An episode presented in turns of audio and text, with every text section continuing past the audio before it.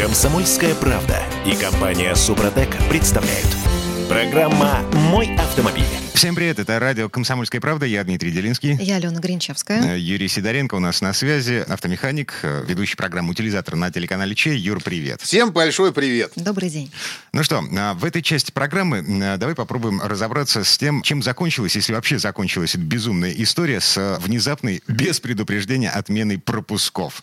А Для тех, кто не в курсе, я на всякий случай напомню. На прошлой неделе Юра Сидоренко столкнулся с тем, что ему отменили рабочий пропуск. И он И- оказался запертым. Да, фактически заперт на даче. Уехал на дачу, проехал под несколькими камерами, и уже только потом выяснил, что пропуск аннулирован.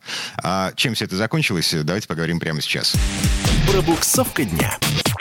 Итак, Юр, вопрос первый. А, штрафы-то все-таки пришли? Э, Дим, слушай, пока не пришли. Я проверял по программе, установленной у меня в телефоне. Ну, программа достоверная, там быстро штраф приходит, пока ничего нет. А может, они уже и не придут, и Юрий, мне кажется, это очевидно. Я, честно говоря, у меня вот, ну, видите мое выражение лица, ну, то есть я как бы доволен, реально доволен. И рад, что вообще вся эта ситуация по итогу разрулилась. Но разрулилась она после того, что вообще вот мы на чем расстались только через 4 дня. Значит, мы остановились на том, что я отправил все, то есть трудовой договор, вложил все это на кластере, так как надо, уложил и отправил. И сидел, ждал, то есть никто мне ничего не звонил, никаких сообщений мне не присылали и так далее. Соответственно, я отправил таких сообщений, ну, потому что мне посоветовали, что надо отправить несколько сообщений, ну, штук 5. То есть я прикладывал документ и отправлял, прикладывал документ и отправлял с, с интервалом в 4 часа. На следующий день, после нашего разговора, к вечеру, мне стали приходить, что моя заявка принята к рассмотрению. И потом приходит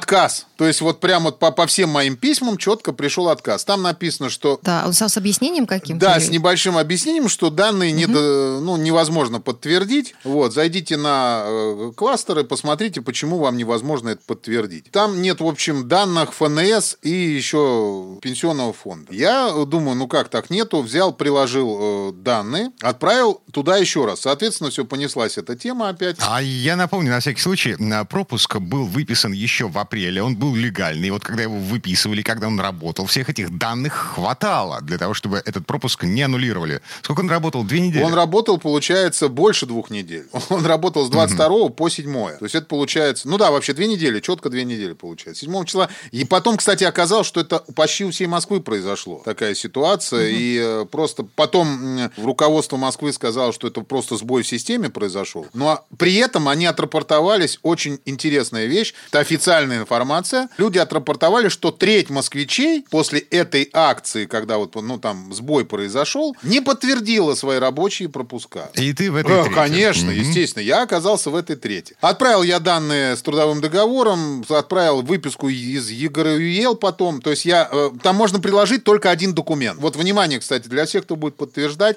трудовой договор надо загонять в PDF в один документ. Потому что нельзя туда сделать несколько документов. В одном документе должно быть все, все листы. Вот, я, значит, одним сообщением отправил еще раз трудовой договор, вторым сообщением отправил выписку из ЕГРЮЕЛ, где я являюсь главным лицом этой компании. Вот, и что-то я там еще отправлял. Ну, ну это не, не принципиально. В общем, на все мне пришел ответ, что данные недостоверны, и ну, нельзя оформить для этой организации пропуск. До этого он был оформлен, я, я напомню. Я думаю, что же делать тогда? Звоню туда, говорю, а что делать? Они говорят, ну, значит, выпишите единоразовый пропуск, у вас эта опция работает. Я говорю, ну, спасибо вам, наконец-то она заработала, это стало очень приятно. Там есть такая опция для организации. Можно по ИНН пробить, в каком статусе она находится. То есть я беру организацию на свой продакшн, в котором я снимаю программу «Утилизатор», и забиваю туда ИНН. И мне пишут, что все в порядке, доступ к организации не ограничен. Сотрудники могут сами оформить себе пропуска рабочие. Ну, думаю, ну, бог с ним, давай сделаю от этой организации. Ну, вроде как, надо же попробовать. Я, я просто принципиально решил делать от всего, что у меня есть. Ну, естественно, на следующий день ничего не пришло. Пришло только... Вот я отправил, прошел день, и на следующий день вечером мне приходит ответ, что да, все в порядке, ваши данные подтверждены, но пропуск вы оформить не можете. Да что ж как? такое? Вот. Потому что, как, как по их данным, организация, она у нее закрыт доступ к ней. То есть э, ездить на работу нельзя. Я думаю, как нельзя? Я же пробивал ее на их кластере, там все нормально. А вот этот ответ пришел. Я туда звоню, говорю, извините, пожалуйста, а что делать? Она говорит, ну, по- по- делать надо вот что, чтобы руководитель организации составил список людей, которые нужны для работы фирмы, и отправил его туда же на кластер. При этом э, организация должна зарегистрироваться на госуслугах и иметь электронную подпись. Начал я регистрироваться на госуслугах, продлил электронную подпись. Но при этом я все-таки оставил заявку насчет того, что компания была все-таки в списке тех, которые могут работать. И не поверите, на следующий день вечером мне приходит письмо о том, что извините, пожалуйста, кралась ошибка, организация может работать, все в порядке, и сотрудники сами могут оформлять свой пропуск. Ура! Но только со следующего дня с 8 утра.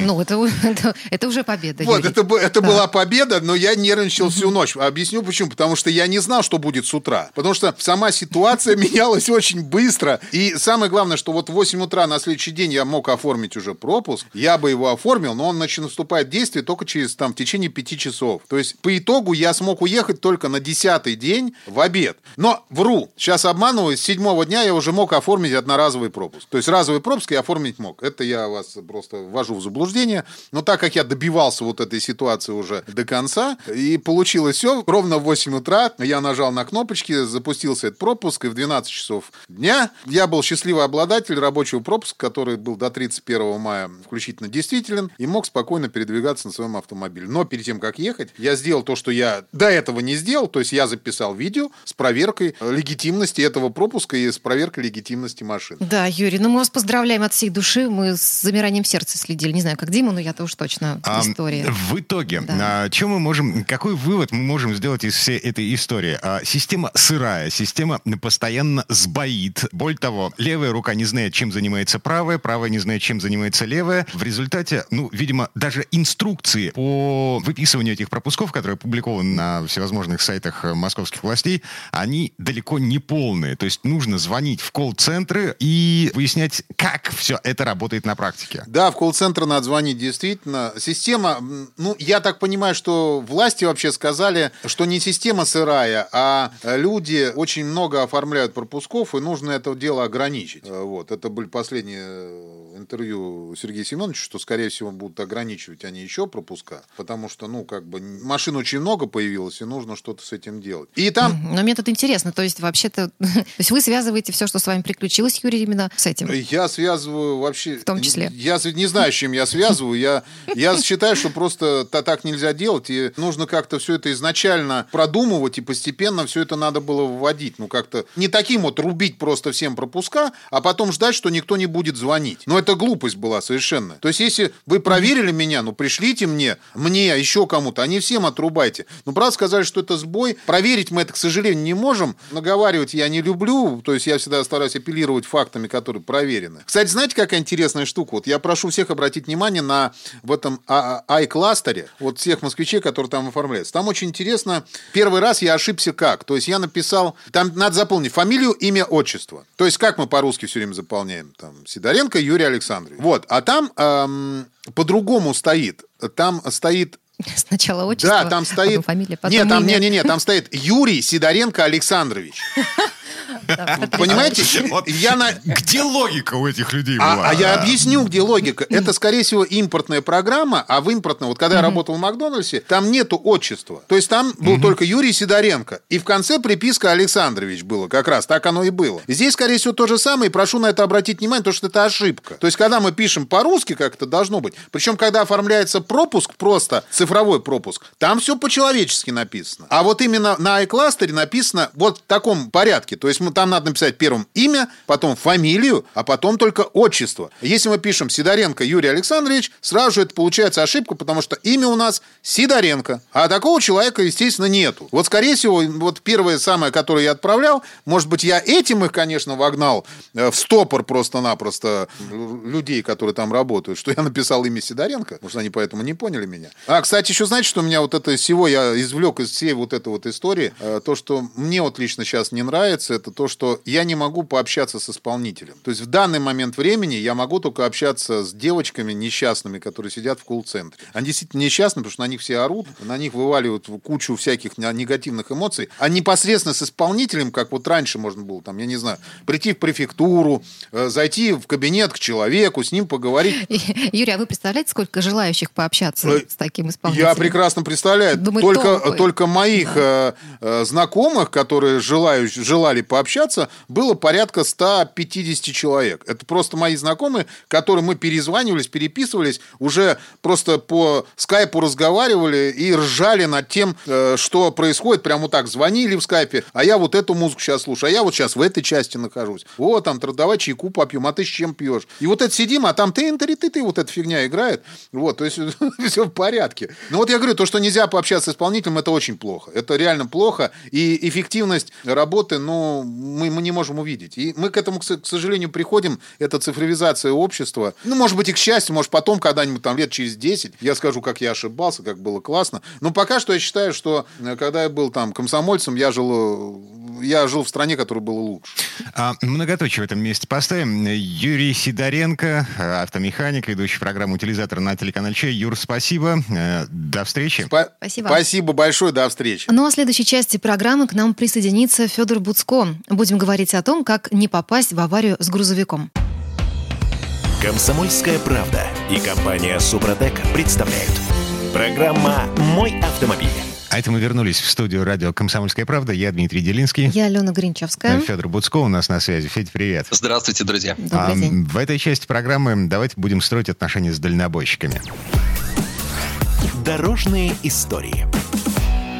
Итак, а, ну понятно, что если мы с вами едем в обычной легковой машине, у нас с вами нет никаких шансов против э, фуры. Я думаю, знаете, Дмитрий, позволю себе сразу так немножко вас поправить. Дело в том, что действительно часто владельцы легковушек рассматривают грузовик как помеху на дороге. Вот что они приехали, большие, тяжелые, место занимают. Значит, одни ворчат, что дорога загружена, другие обогнать боятся. Вот не надо не бояться, не злиться и тем более проявлять какую-то невежливость по отношению к грузовикам. Потому что вот грузовик на самом деле так такой большой друг и товарищ. И не только потому, что везет нам то, что нам нужно потом купить в супермаркете или там где-то еще.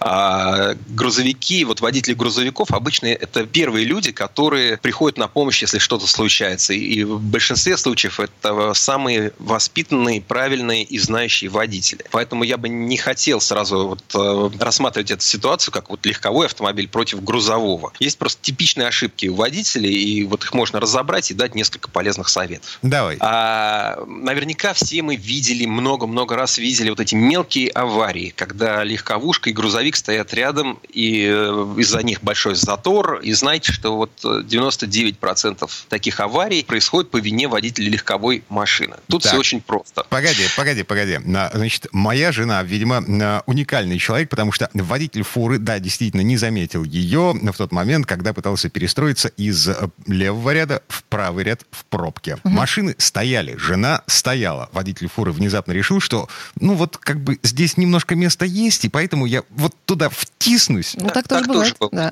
Так тоже бывает, понятно. Угу. Но действительно, большинство этих аварий вот выглядит так, как вы, Дмитрий, рассказываете.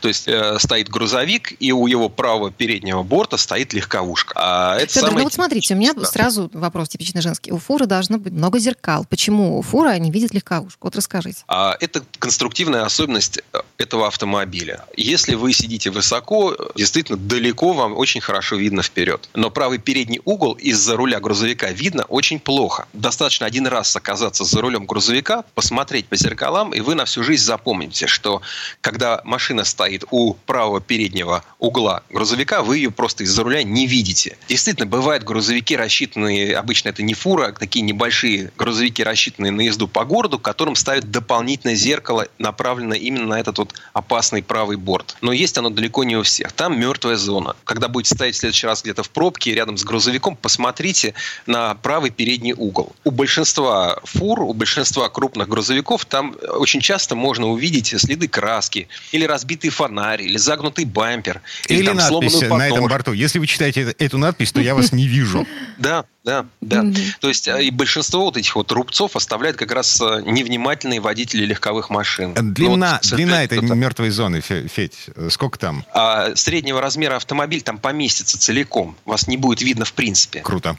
Вот. А еще одна ситуация связана с поворотом. В принципе, она близкая, но вот э, когда перед вами поворачивает э, тягач с прицепом, есть такая типичная ошибка водителя легковушки. Он подъезжает слишком близко к грузовику с внутренней стороны поворота. То есть поворачивает грузовик налево, а вы слева к нему приблизились. Нужно всегда помнить, что при повороте прицеп смещается к центру. Казалось бы, очевидная вещь, но почему тогда так многие об этом забывают? Зачастую бывает ситуация, когда вы видите, что грузовик должен повернуть, собирается повернуть или развернуться, и есть поток, у него не получается сразу выполнить этот маневр. Вот не торопитесь, подождите лучше немножко. Особенно хорошо, если остальные участники движения тоже подождут, и вы не будете лезть перед ним вот в эту внутреннюю часть поворота. Дадите ему спокойно пространство, дадите ему спокойно повернуть или развернуться, завершить маневр, и тогда тоже будет все хорошо, и долго ждать вам не придется, и уж тем более ждать аварийных комиссаров. Да, еще один, да, еще один момент, на который нам нужно обратить внимание. А, это безопасная дистанция. Дело в том, что грузовые автомобили, в принципе, оснащаются очень мощными тормозными системами. И бывают ситуации, в которых грузовик может остановиться очень резко. Когда он не загружен, когда хорошее сцепление с дорогой, исправная тормозная система, хорошие покрышки,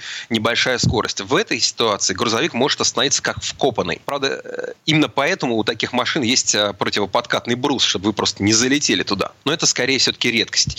Гораздо чаще э, тормозной путь у грузовика значительно длиннее, чем у легковушки, потому что эти машины обычно идут тяжелыми, груженными. Просто вспомните физику, такая машина тормозит намного дольше. А если вы, например, едете по трассе и видите грузовик в зеркалах заднего вида, то очень важно помнить, что вы ни в коем случае не должны резко тормозить. Нельзя резко останавливаться перед большой машиной, потому что просто ну, чревато серьезной аварией. И помните, что вообще тяжелую машину, ее в принципе даже физически остановить э, достаточно сложно. И вот у меня есть э, мой друг из небольшого города Алексина Тульской области, Женя Елагин, привет, если слушаешь. Вот он водитель-дальнобойщик, э, водитель фуры, и он очень много негативно отзывается о, допустим, московских водителях, что на МКАДе вот лезут с третьего, с четвертого ряда. Водители легковушки, если я все правильно понимаю, да? Конечно, да, безусловно. Да, то есть вот лезут из третьего, четвертого ряда, чтобы в правый поворот э, зайти, тормозят в последний момент резко. Он говорит, у меня педали в обратную сторону загибаются, тормозная педаль в обратную mm-hmm. сторону загибается. Я пытаюсь эту машину остановить, но вот у него сзади 20 тонн. Это просто физически тяжело, не говоря о том, что это крайне небезопасно и вообще... Тем более, что да. грузовик тяжело груженный, да, но он при экстренном торможении его легко непринужденно может еще и развернуть. И развернуть, и сложить, и упасть на бок, что угодно может произойти. И вы в этой ситуации тоже вряд ли отделаетесь легким испугом. Поэтому помните о том, что резкие маневры в принципе на дороге нежелательны. Но если сзади фура, будьте вдвойне осторожны. Я вот вас сейчас так слушаю, коллеги, и мое первое и основное желание держаться от фур подальше. Собственно, я всегда стараюсь на трассах и делать. Вот правда. А в крайнем случае только правы. их э, как-то обгонять, вообще рядом с ними ехать. Вы знаете, mm еще действительно, это очень важный момент. Вот вы совершенно правильно, Алена, сказали. Э, еще что важно избегать. Не нужно нужно э, ехать долго рядом с фурой э, сбоку от нее. Дело в том, что нет-нет, а бывает, что колеса взрываются. Взрыв колеса – страшная вещь. От него от, отлетают тяжелые ошметки резины с металлическим кордом, и просто от этого взрыва легковую машину может отшвырнуть. Поэтому, если вы едете э, по многополосной дороге, старайтесь не ехать долго рядом с грузовиком. Обогнали и едете дальше. И еще один важный момент, а, то есть если грузовик едет впереди, то соблюдать дистанцию тоже очень важно. А, помните, что если вы едете и не видите внешние зеркала грузовика, да, вы приблизились к нему настолько, что внешние зеркала вам не видны. Значит, водитель вас тоже не видит. Это тоже небезопасно. Кроме того, а, нет-нет, а бывает, что из-под колес грузовика вылетают камни. Они иногда застревают между спаренными колесами и потом вылетают как пуля. Бывает, э, что нерадивый водитель не очистил крышу э, своего прицепа от снега или льда. Ехал-ехал, потом на скорости начинает э, эту наледь срывать, и тоже это очень опасно, может прилететь в вашу машину, хуже всего, если в стекло, конечно. А водитель грузовика в этой ситуации будет виновен, но поможет ли это вам, сомневаюсь. А есть еще один небольшой совет. Если вы едете за грузовиком, у нас они, честно скажем, бывают иногда вонючие, да, с такими вот этими клубами черного дыма, дурно пахнет, и нет-нет, а хочется его скорее обогнать. Но тоже не стоит э, рисковать, нужно просто закрыть окна, нужно включить режим рециркуляции для того, чтобы, соответственно, воздух э, с улицы не забирался. А дальше надо спокойно, не нервничая, не спеша, дождаться безопасного момента, когда можно будет обогнать на двухполосной дороге этот грузовик. И важный момент э, не забыть после этого, кстати, отключить вот эту самую систему рециркуляции, потому что без нее у вас будет ограничен доступ кислорода, и вы это скоро почувствуете по такой вялости, сонливости, это тоже опасно. Вот помните, в режиме рециркуляции воздуха не стоит ездить. Угу. Ну и такой момент, э, действительно, водители э, грузовиков тоже не заинтересованы держать вас долго позади себя, поэтому они зачастую помогают водителям, вот включают, например, правый поворотник на двухполосной дороге, включают правый поворотник для того, чтобы показать вам, что впереди нет опасности, что вы можете прямо сейчас начать обгон, или наоборот включают левый поворотник, предупреждая вас о том, что впереди есть встречный автомобиль или есть какая-то угроза, поэтому не стоит обгонять. Так что дождитесь, когда можно будет обогнать, обгоняйте, скажите ему спасибо. И, собственно, вы знаете, водители грузовиков э, ведь зачастую первыми приходят на дороге, э, если случается беда. Если кто-то улетает в кювет, происходит какое-то серьезное ДТП. Ведь э, именно эти вот небритые мужики в майках, в тапочках, вот чаще всего именно они оказывают первую помощь, вызывают подмогу. У них всегда есть и огнетушители, у них есть аптечка, рация, они могут остановиться, помочь, у них есть инструменты и так далее. И это люди, которые, может быть, выглядят зачастую брутально, но на самом деле часто это очень отзывчивые, хорошие и порядочные люди, поэтому не нужно воспринимать грузовик на дороге как помеху. Грузовик это наш э, друг, товарищ и партнер, поэтому, в общем, относитесь к нему э, с уважением. Вот еще один, я не знаю, миф, не миф. Если ты э, видишь э, кафешечку, э, вокруг которой стоит много дальнобойщиков, то это место, в котором... В котором Можно х... есть и не отравиться. Да, э, это правда? А, есть э, два варианта развития этой ситуации. Либо это место, где есть дешевая парковка для фур и какие-то дополнительные услуги в виде душа и так далее. Но действительно, зачастую именно в таких местах будут крупные порции, можно будет поесть недорого и вкусно. Федор Буцко, независимый автожурналист. Федь, спасибо. Спасибо. Всего вам доброго. А мы вернемся в эту студию буквально через пару минут. Но в следующей четверти часа у нас Андрей и Олег Осиповы, редакторы портала осипов.про. Это будет тест-драйв нового мультика, то есть Volkswagen Multivan. Комсомольская правда и компания Супротек представляют. Программа «Мой автомобиль». А это мы вернулись в студию радио «Комсомольская правда». Я Дмитрий Делинский. Я Алена Гринчевская. Редакторы портала осипов.про у нас на связи. Андрей Олег Осиповы. А, парни, привет. Добрый день. Добрый день. Добрый день. А, ну что, в этой части программы давайте снова будем трогать автомобили руками, руками защищенными, в перчатках. Что мы сегодня тестируем? Ну, давайте начнем с Volkswagen Multivan нового поколения. 6.1. 6.1. Вот это то, что э, круглое можно сделать более круглым, а прямое более прямым. Тест-драйв у меня э, комплектация Highline. Самая топовая. Самая топовая, безусловно. Он нафарширован, э, ну, без малого на 6 миллионов, в общем-то. Хотя цены начинаются на мультивен с 3 200 там с чем. Вот этот как раз в этой комплектации, он, конечно, выглядит безукоризненно внешне. То есть двухцветный окрас. Изнутри деревянные вставки, кожа и так далее. Более того, внутри, конечно, он оборудован по высшему разряду. Это настоящий бизнес-салон с перед передвижным раскладным столиком э, с многочисленными нишами, с креслами, которые поворачиваются как угодно, так сказать, в любую сторону. Ну, то есть такой дом на колесах настоящий. Погоди, не да. дом, абсолютно, кабинет абсолютно на колесах? Дом, кабинет, ну, дом, можно да, так. Дом, да не совсем дом. Ночевать, конечно, можно. Можно, можно. В нем, да, но это нужно какие-то дополнительные удобства нет, там организовывать. Нет, нет, вот как раз-таки я тут с тобой не соглашусь. Дело в том, что за счет того, что можно сдвинуть и задний диван, полностью откинуть спинку да. назад, придвинуть к ним передние сиденья и откинуть у них спинку назад. У тебя получается фактически нормальная двухспальная кровать. Единственное, но в середине будет дырдочка. Вот. Но ее можно заполнить столиком. Можно заполнить столик вот жесткий. Жесткий, да. Столик, во-первых, столик жесткий. Во-вторых, нет подушек.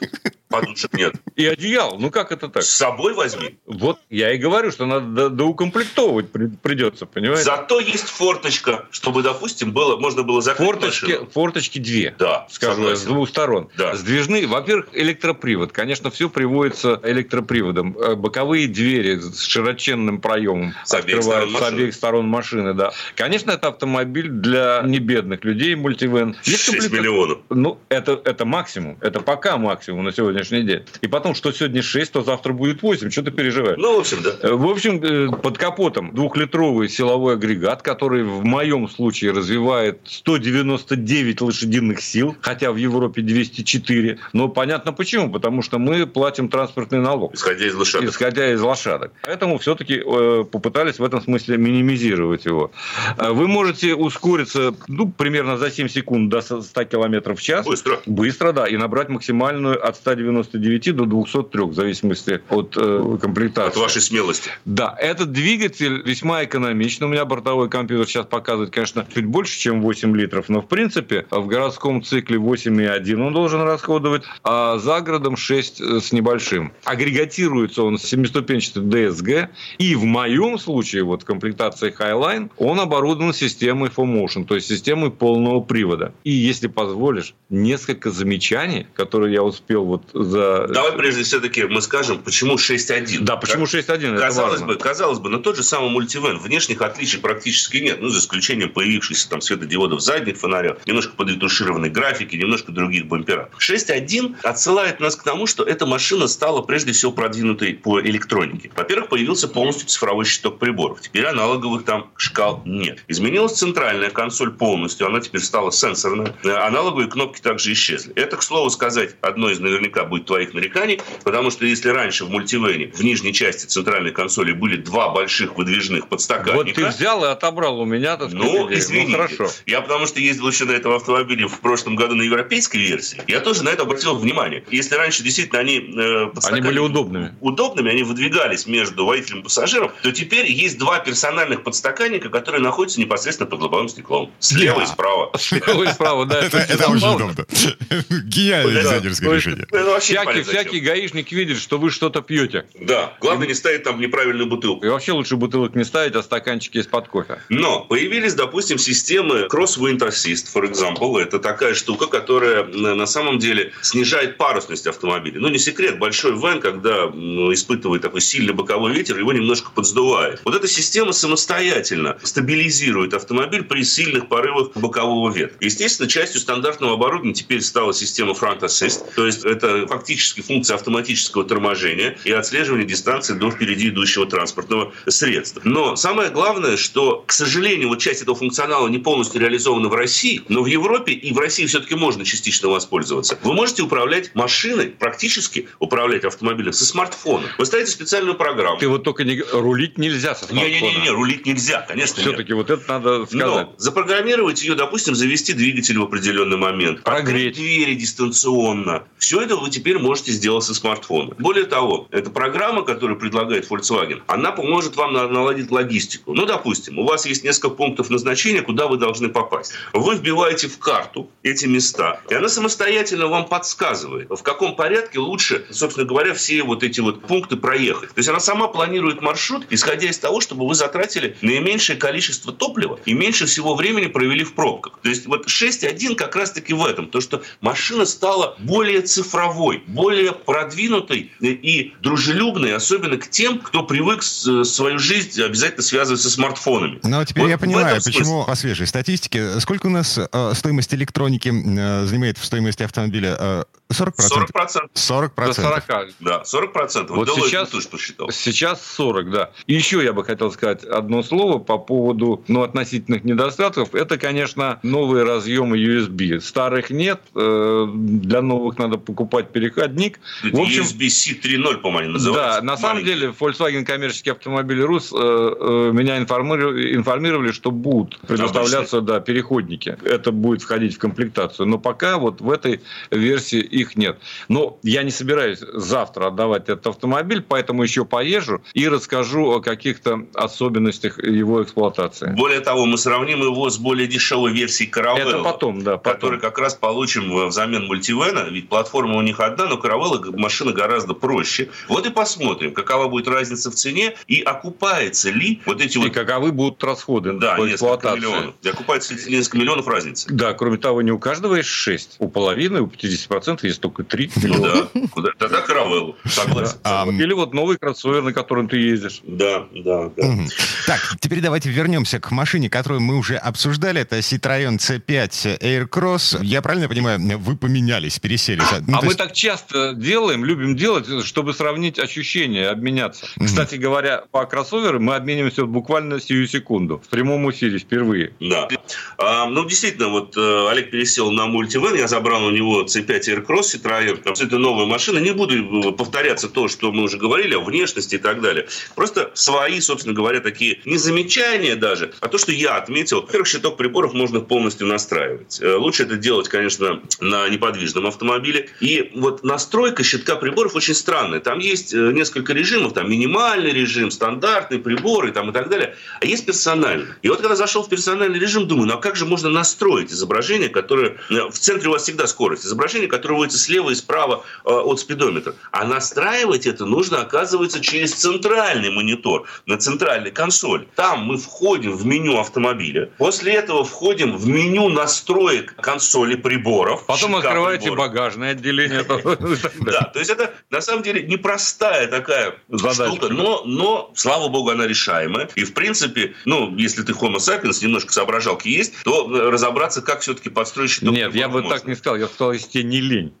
То есть и не лень, конечно. Ну, вот я, допустим, вывел сейчас расход топлива слева, спидометр, и, соответственно, и справа... Сколько? И справа, и справа у меня а, показывается обороты двигателя. На обороты двигателя абсолютно бесполезный там показатель, потому что это маленький ползунковый, заполняющийся такая вот полосочка, где показано просто 0, 3, 5, 7. Причем здесь 7, с учетом того, что это дизельные моторы. До 7 тысяч ни один дизель не раскрутится никогда в жизни. Но оставим это на, собственно говоря, совести Citroёn. Расход топлива у меня сейчас вырос до 7 7,7 литра на 100 километров. Ну, ты не экономичный водитель. Я не экономичный водитель, но дизелек неплох, как говорилось Дизелек раньше. хороший. Да, потому что он подхватывает хорошо. 177 лошадиных сил, 400 ньютон-метров крутящего момента. И главное, восьмиступенчатый нормальный гидромеханический автомат. Он работает неплохо. Иногда, конечно, запаздывает. Но кто хочет, может пользоваться ручным переключением. Есть большие лепестки за некруглым рулем. Потому что напомню, что руль этого автомобиля овальный. Я вот думал, будет ли мне удобно крутить его. Да ты не замечаешь. Да, но, вы знаете, пришел к тому, что на самом деле даже не замечаешь. Более того, вот вы знаете, многие люди ездят, положив, как правило, левую руку на верхнюю часть обода рулевого колеса. И таким подобная форма руля, наверное, даже придется больше по вкусу. И по подвескам, последнее, чтобы закончить. Подвеска действительно очень забавная. Поначалу кажется, что возникает крен в том же самом повороте, а потом он внезапно пропадает. Он газ, да, я вот говорил об этом. Удивительно, на самом деле. Машина переднеприводная, по управляемости, ну, не скажу, что очень она веселая, но, в принципе, неплоха. Но вот крен, появляющийся, потом резко исчезающий, это, конечно, что-то с чем-то. Потому что, когда едешь быстро, особенно на дуге поворота, поначалу это несколько настораживает, но потому что в нормальных машинах я все-таки считаю, что крен должен быть прогрессирующий. Чем выше скорость в повороте, тем больше крен кузова, и мы тем самым ощущаем предел сцепных свойств покрышек. Здесь это проследить уже гораздо сложнее, потому что поначалу кажется, ой, что-то сразу завалилось, а потом бах, и становится все очень жестко. Но с другой стороны, машина очень цепко держится за дорожное полотно, да, демонстрирует скорее недостаточную поворачиваемость в виражах, но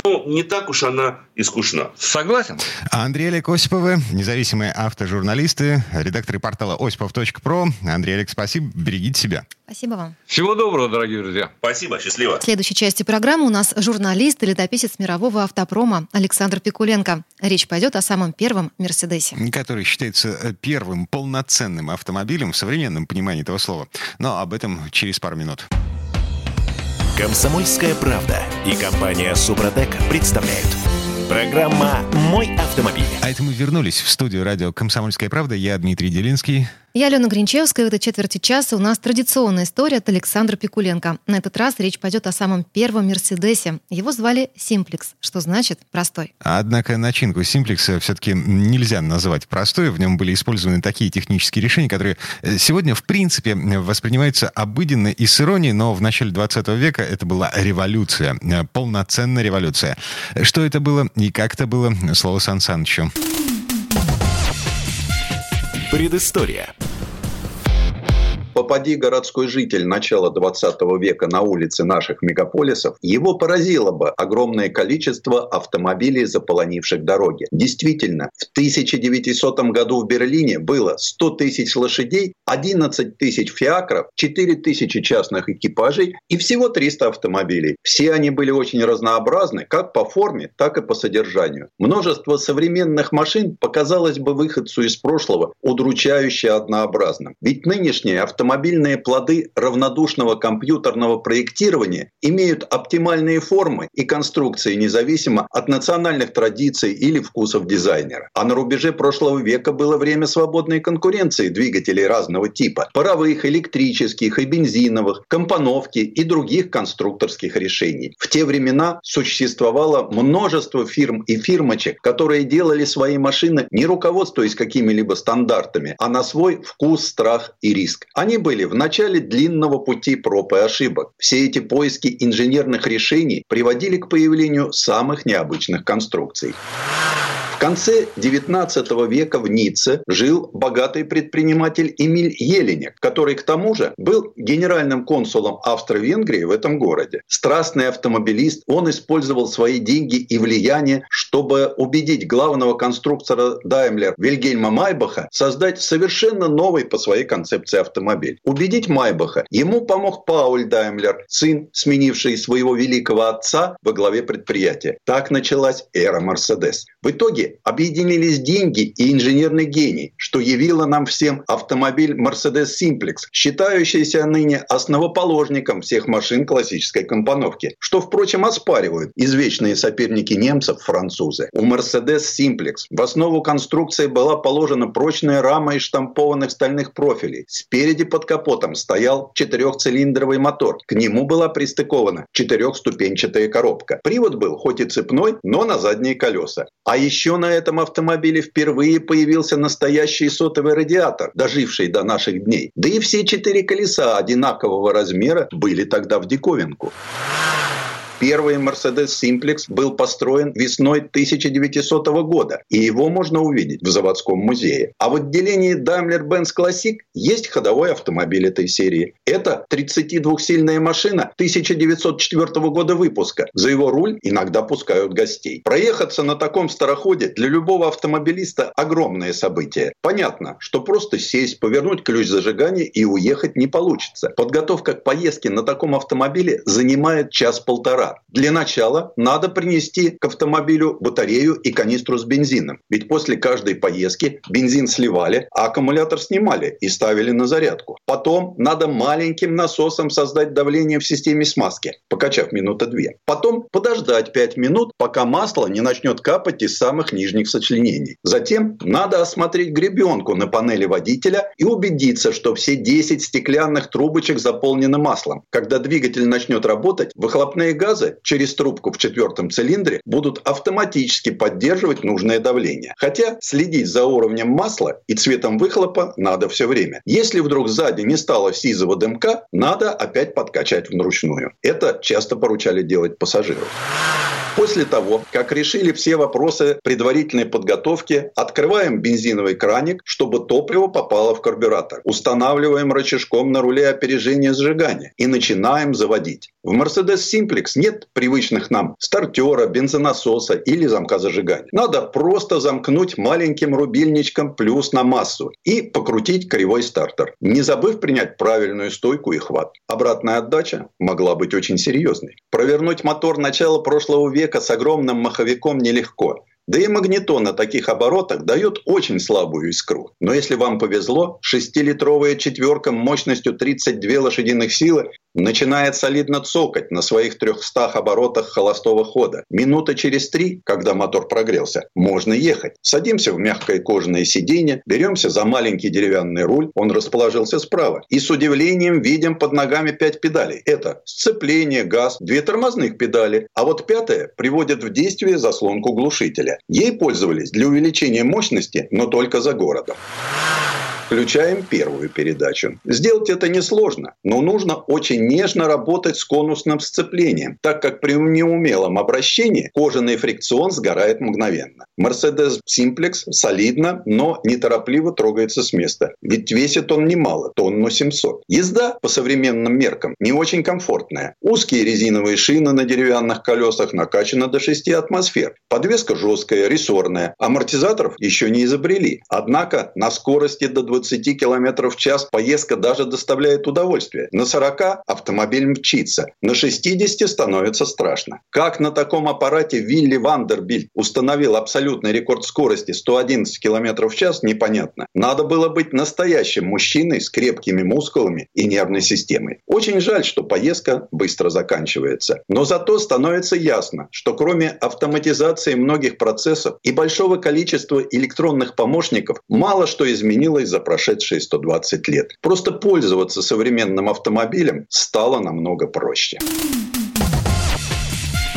Предыстория.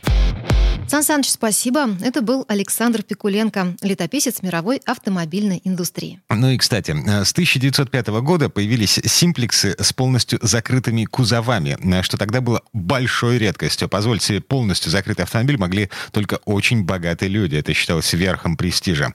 Такие кузова имели деревянный каркас, снаружи их обшивали жестью, внутри отделывали деревом ценных пород, кожей, бархатом, другими недешевыми тканями.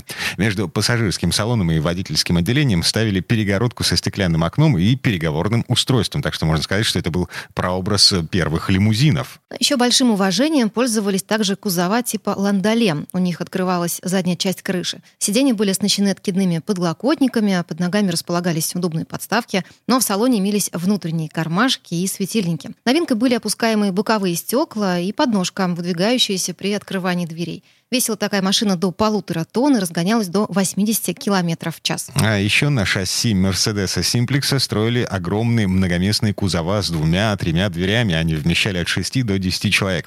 На крыше такого автомобиля был багажник, к нему была специальная лесенка, это были предшественники современных маршруток. В общем, симплексы использовались в самых разнообразных вариантах. Это доказывало их исключительную надежность, прочность и универсальность. Но за все эти качества поклонники Mercedes-Benz и сегодня любят машины этой марки. А еще отмечу, что симплекс повлиял и на зарождавшуюся российскую автомобильную промышленность. По образцу Mercedes Simplex строил свои автомобили в начале 20 века петербургский завод Леснер. На этом у нас все на сегодня. Алена Гринчевская. Дмитрий Делинский. Берегите себя.